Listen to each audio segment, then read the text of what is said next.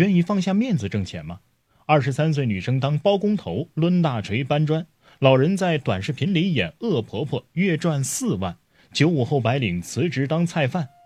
不知道你有没有发现啊？现在不论是哪个年龄阶段，越来越多的人愿意放下面子去挣钱了。是啊，合理合法，不偷不抢，只要能挣钱，干啥不行啊？其实放下面子就能挣钱这个道理，至少从八十年代就已经深入人心了。但是真正能够克服心理关、放手去做的还是少数。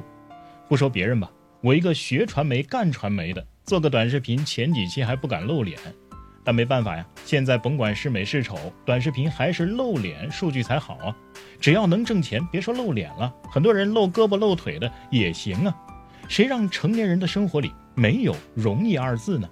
为了生存，为了家庭，为了孩子，我们不得不放下面子去挣钱。也只有把面子给放下了，才能更好的挣钱。也只有挣到了钱，才能真正活得体面。当然了，人生也有另外一种境界：单身一个人，或者夫妻俩志同道合，不要孩子，甚至能够好聚好散。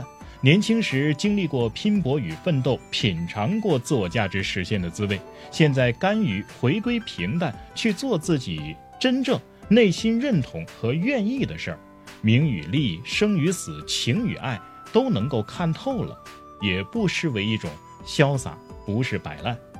啊，但我想说的绝对不是这些心灵鸡汤啊！你有没有想过，为什么现在愿意放下面子去挣钱的人越来越多了呢？答案我想啊，就是两个，一个是就业难，薪资低，给别人打工越来越不容易；再有就是现在人啊，线下的交际圈其实越来越小了。所谓的面子，无非就是在乎身边人对自己的看法嘛。可是如果连身边人都没有了，哪儿还有所谓的面子问题呢？中国之所以自古以来好面子，邻里相亲、家族文化是很重要的一个原因。绝大多数人不能够决定自己想做什么就做什么，而是要迫于家长的安排、家族的脸面、邻里乡亲的看法等等，要按照一套传统的模式去按部就班地度过一生，否则呢，就会被视为另类，哪怕在某些方面有所成就，也还是会被说败坏门庭家风啊，被人戳脊梁骨。而人们之所以很难突破这种桎梏的原因，就是绝大多数人一辈子逃离不了这个环境，始终要和这些家族、亲友、乡亲邻里打交道。但是现在社会环境早就变了呀，独生子女的亲戚本来就少，钢筋混凝土的城市，哪怕是楼上楼下，也大概率谁也不认识谁。一个孩子只要去外地上了大学，基本上就能够逃离父母的掌控。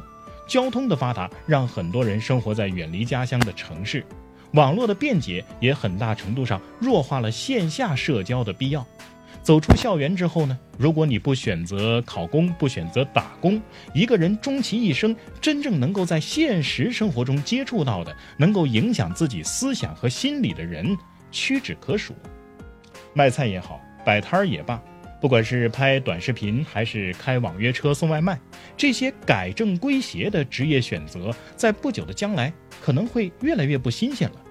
说实话，如今赚钱本身啊不容易，如果有赚钱的机会，你还顾虑面子犹犹豫豫，也迟早会被那些放下面子的人超越。